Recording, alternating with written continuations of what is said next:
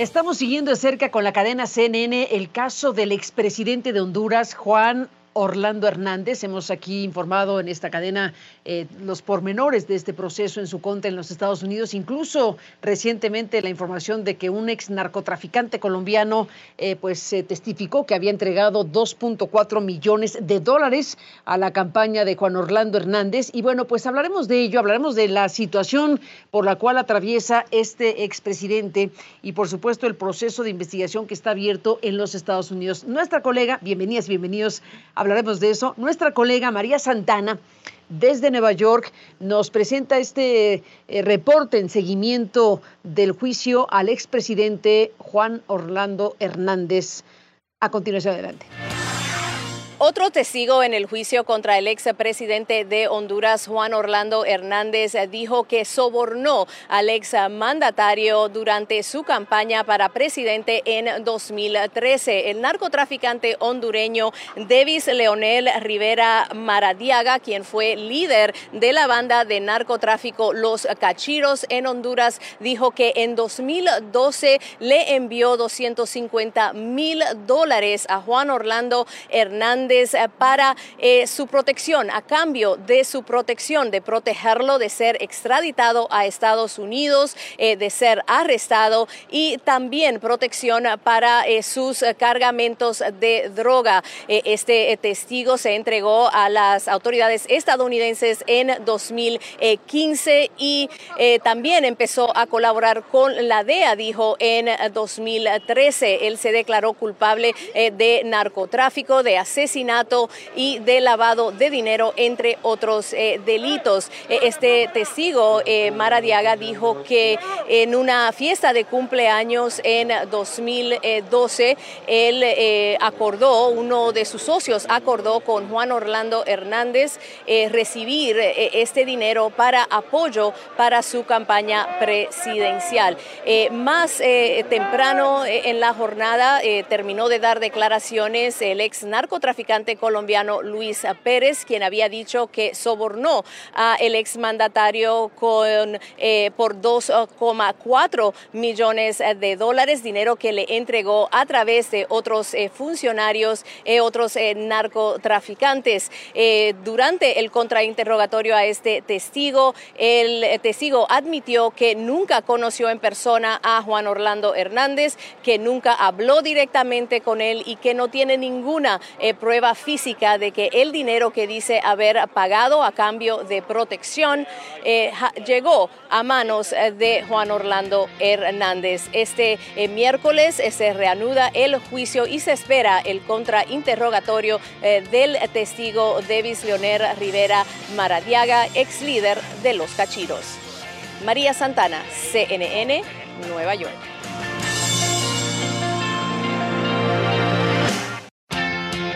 Bueno, eh, escuchamos a María Santana con su reporte acerca de este juicio en contra del expresidente de Honduras.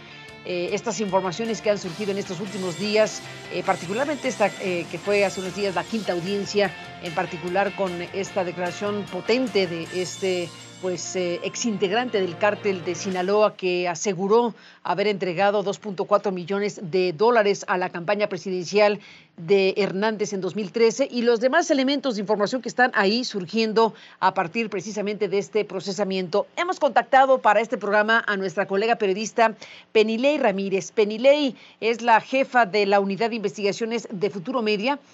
Futuro Media, que bueno, pues eh, ha seguido este y otros casos en materia judicial y bueno, pues muchas cosas que decir, Penilei. Gracias por estar en el programa. Hemos seguido tus reportes, hemos seguido tu análisis, incluso publicado también en el diario mexicano Reforma. Y bueno, pues, ¿cómo ves las cosas? Bienvenida al programa como siempre. Gracias por estar aquí. Pues muchísimas gracias, Carmen. Es, es, es muy... Eh, interesante, muy ilustrativo seguir este juicio desde Nueva York. Em, porque yo vengo de muchos años de una cobertura mucho más intensa sobre temas de narcotráfico y corrupción eh, relacionada con el narcotráfico en México y en América Latina. Durante muchos años yo fui corresponsal investigativa en América Latina. Y lo que pasa ahora, lo que vemos ahora es cómo se ve ese mismo caso que eh, conocimos durante muchos años principalmente documentando el éxodo de muchísimas personas de Centroamérica hacia Estados Unidos, migrantes que llegan a Estados Unidos, y ahora es un poco entender cuáles son las causas profundas que provocaban también esas crisis de inseguridad que hemos visto en la región, no solamente en Honduras, sino en El Salvador, en, Guatemala, en México, en los últimos años y que explican no solamente la gran cantidad de violencia que hemos registrado en la región, sino la gran cantidad de migrantes que también han sido eh, en, en buena parte obligados a venir a Estados Unidos y a pedir asilo en Estados Unidos para huir de la violencia en sus países. Asociar el tema de la, del fenómeno migratorio al tema delincuencial, pues es importantísimo. Y cuando estamos hablando de procesamientos judiciales en torno o en contra de figuras del más alto nivel, ¿cómo conecta una cosa con la otra? Al final de cuentas, estamos hablando de la criminalidad eh, que involucra figuras eh, políticas también. Y, esto es muy importante lo que señalas, ¿cómo, cómo se conecta una cosa con la otra. Yo creo que un punto de conexión importante es el papel que juega Estados Unidos, porque durante muchísimos años hemos visto cómo las agencias de investigación de Estados Unidos han tratado de entender cuáles son las redes de complicidad y corrupción en la región, desde Colombia, desde Venezuela, que permiten que la droga pase desde Centroamérica, desde Sudamérica, eh, por por buena parte del continente, atraviese eh, México y llega a Estados Unidos para surtir a los grandes mercados de compra de drogas ilegales en este país. Y durante mucho tiempo, tanto las agencias de investigación policíacas locales como las agencias estadounidenses que han eh, en parte financiado investigaciones en la región, han tratado de entender cómo es posible que a pesar de tantos años de la llamada guerra contra las drogas y a pesar de tanto dinero invertido en tratar de que las drogas no lleguen, las drogas siguen llegando en cantidades extraordinarias todos los días. Llegado, llegan por mar, llegan por tierra, llegan en trenes, eh, llegan eh, cruzando la frontera. Entonces, por eso es tan importante que se hagan estas investigaciones de alto nivel. Eh, tú y yo conversamos el año pasado acerca de otra gran investigación que se hizo en una fiscalía en Nueva York sobre otro caso muy emblemático, el de Genaro García Luna, quien fue encargado durante muchos años de velar en la seguridad de México y velar porque la droga no llegara a Estados Unidos y por supuesto eso no sucedió. Ahora sabemos porque él mismo estaba coludido con cárteles del narcotráfico, en específico con principalmente el cártel de Sinaloa y fue también encontrado culpable aquí en Nueva York. Ahora vemos otro caso que tiene muchísimas similitudes con aquel caso que yo cubrí el año pasado y que he investigado durante muchos años, que es el caso de Juan Orlando Hernández, expresidente de Honduras. Y lo que vemos es cómo durante mucho tiempo, durante muchísimos años, cuando él estaba en el poder, las agencias estadounidenses estuvieron investigando cómo era posible que en Honduras siguiera habiendo eh, esos niveles tan altos de violencia que hemos visto en los últimos años y siguiera enviándose tantísima droga a través de Honduras principalmente y que permitía que esto eh, sucediera. Lo que estamos viendo ahora en Nueva York es una acusación eh, muy grave que está en, en radicada en Manhattan, y que eh, básicamente lo que dice es que Juan Orlando Hernández durante los años eh, en los que fue presidente de Honduras manejó al país, y esto es directamente de la acusación, estoy citando la acusación aquí diciendo que fue un narcoestado. Y ahora eh, el gran reto que tiene la Fiscalía es demostrar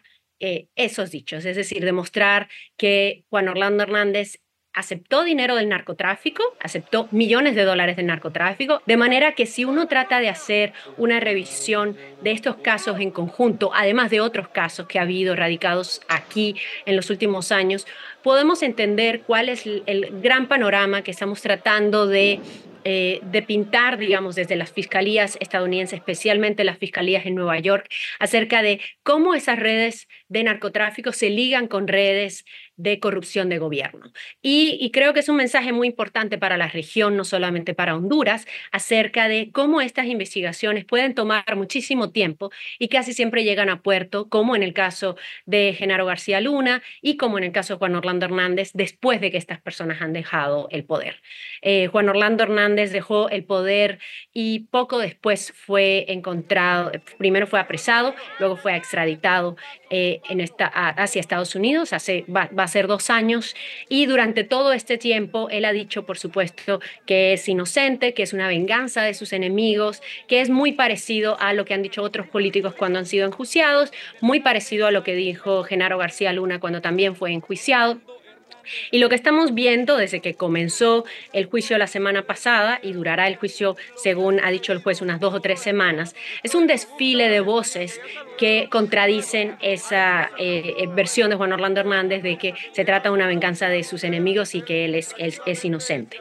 Lo que hemos visto hasta ahora es, es también eh, muy similar a lo que hemos visto en casos, en otros casos que han sido radicados en Estados Unidos, que es un desfile de distintas voces. Hemos visto, por ejemplo, eh, un contador que participó en una, eh, en, una de las audiencias diciendo que él estuvo en reuniones de con traficantes, que él supo de dineros que se pagaron directamente a Juan Orlando Hernández, a su hermano, que fue también enjuiciado y sentenciado aquí en Nueva York años antes, y también eh, como las iniciales JOH, que son las iniciales con las que se le conoce en Honduras al exmandatario, eh, aparecían en libretas, este caso se ha conocido en la prensa hondureña como las narcolibretas, y cómo esto pinta un panorama en el cual durante muchos años Juan Orlando Hernández y sus allegados, particularmente su hermano, no solamente habrían hecho tratos ilegales con los traficantes a cambio de seguridad, a cambio de información, a cambio de datos sobre las rutas aéreas a cambio de protección directa a los cargamentos y a cambio de eso obtuvieron muchísimo dinero millones de dólares. Y cómo eso termina explicando eh, no solamente el poderío regional que tienen estos grupos de traficantes. En el caso, por ejemplo, del cártel de Sinaloa, vemos al cártel de Sinaloa haciendo acuerdos muy similares en México y lo vimos en mucho detalle en el juicio de Genaro García Luna el año pasado. Y ahora vemos nuevamente un modus operandi muy similar por lo menos si le creemos hasta ahora a los testigos, en, en, en Honduras con el cártel de Sinaloa a través de operarios locales haciendo acuerdos muy parecidos. Penile Ramírez, déjame hacer una pausa y regresamos en esta conversación. Ya lo mencionaste, pero hay que remarcar que el expresidente se declara inocente, hay que decirlo, porque en sus alegatos el exmandatario de 55 años eh, se ha declarado inocente de todos los cargos alegando que los fiscales se basan en declaraciones de sujetos que fueron perseguidos durante su gobierno y además alega que durante su gestión se aprobaron leyes contra el narcotráfico, incluso ha llegado a decir en las audiencias que se aprobaron leyes eh, como las que facilitaron su propia extradición. Así que bueno, volvemos, Penile Ramírez, en esta conversación, volvemos contigo en un instante.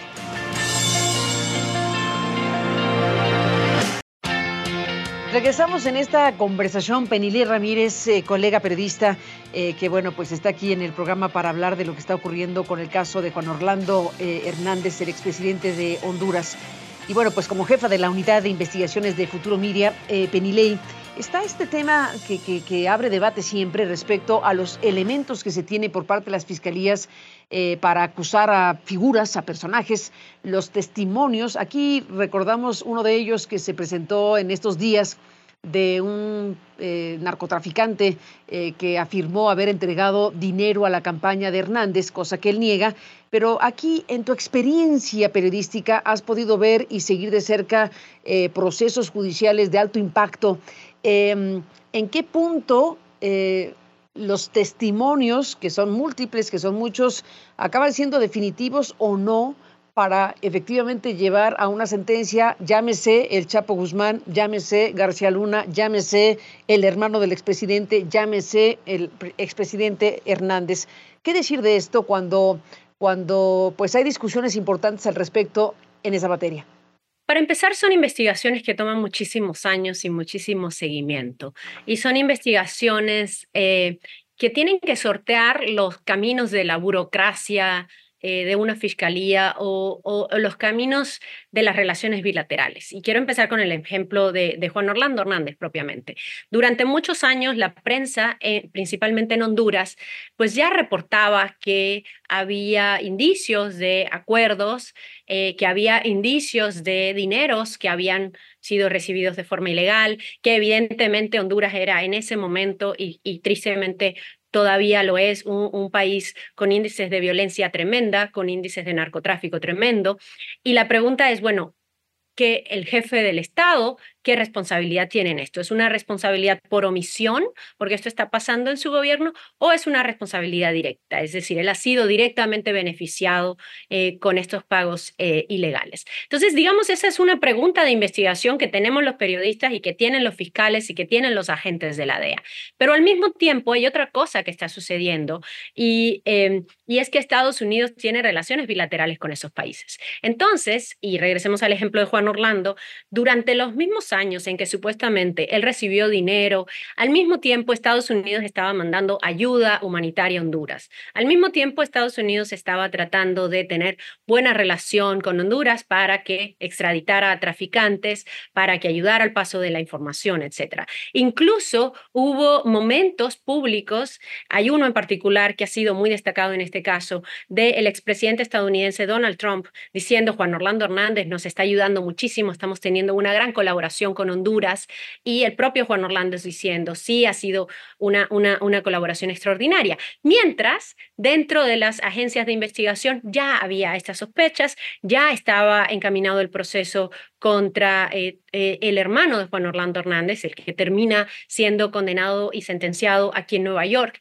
De manera que por eso decía que es importante pensar que estos son casos, que son casos primero transnacionales, en los que participan investigando varias agencias. En el caso de Juan Orlando Hernández ha sido eh, la Fiscalía de Nueva York, pero también la DEA, pero también fiscalías especializadas. Muchas veces participa Homeland Security Investigations, que es una agencia dentro del Departamento eh, del interior estadounidense que también y tratan de responder a todos a la pregunta central que es por qué la droga sigue llegando y por qué sigue llegando en estas cantidades. De manera que en este y en muchos casos hemos visto que la prensa en algún momento destaca que hay investigaciones sobre estos políticos, que estas investigaciones a veces se paran porque hay diferencias burocráticas o porque creen que todavía no tienen elementos suficientes, a veces tratan de hacer operativos para probar esas investigaciones y no lo consiguen, pero eso no significa que la investigación está, como diríamos, terminada o acabada. Significa que la investigación va a estar ahí y que cuando haya un nuevo elemento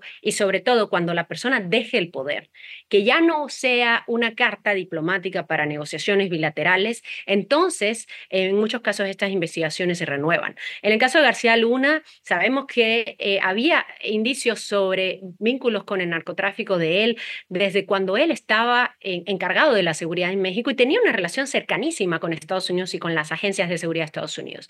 Y fueron muchos años después cuando fue acusado. Y lo vemos nuevamente en el caso de Juan Orlando Hernández. En días recientes, bueno, como saben, eh, buena parte de tu audiencia, hemos tenido algunos reportes de prensa en el caso de México sobre investigaciones que la DEA comenzó hace muchísimos años respecto a si había dinero del narcotráfico en campañas presidenciales, particularmente en campañas anteriores a la, a la, a la más actual del que hoy es presidente de México. Y hasta ahora no hemos tenido ningún enjuiciamiento ni ninguna acusación formal ni hacia el propio López Obrador ni hacia personajes que trabajan directamente con él. Eso no significa que esas investigaciones estén terminadas para siempre. Si tomamos como ejemplo estos casos que estamos viendo, el caso de el presidente Hernández, el caso de su hermano, el caso de Genaro García Luna, y hay muchos otros ejemplos regionales, eh, no solamente actuales, sino de décadas atrás, de políticos principalmente latinoamericanos, que se les investiga durante mucho tiempo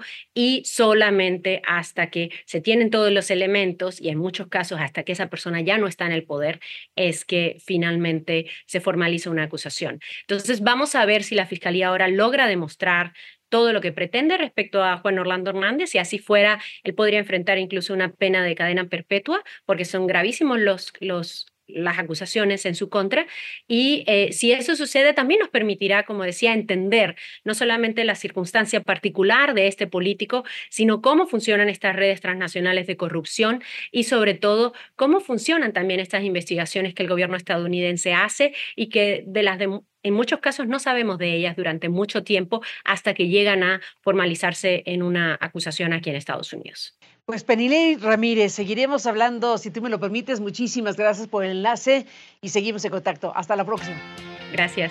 Gracias a ti y gracias al eh, público que nos permitió acompañarle. Pásela bien. Seguiremos con todo esto y hasta la próxima.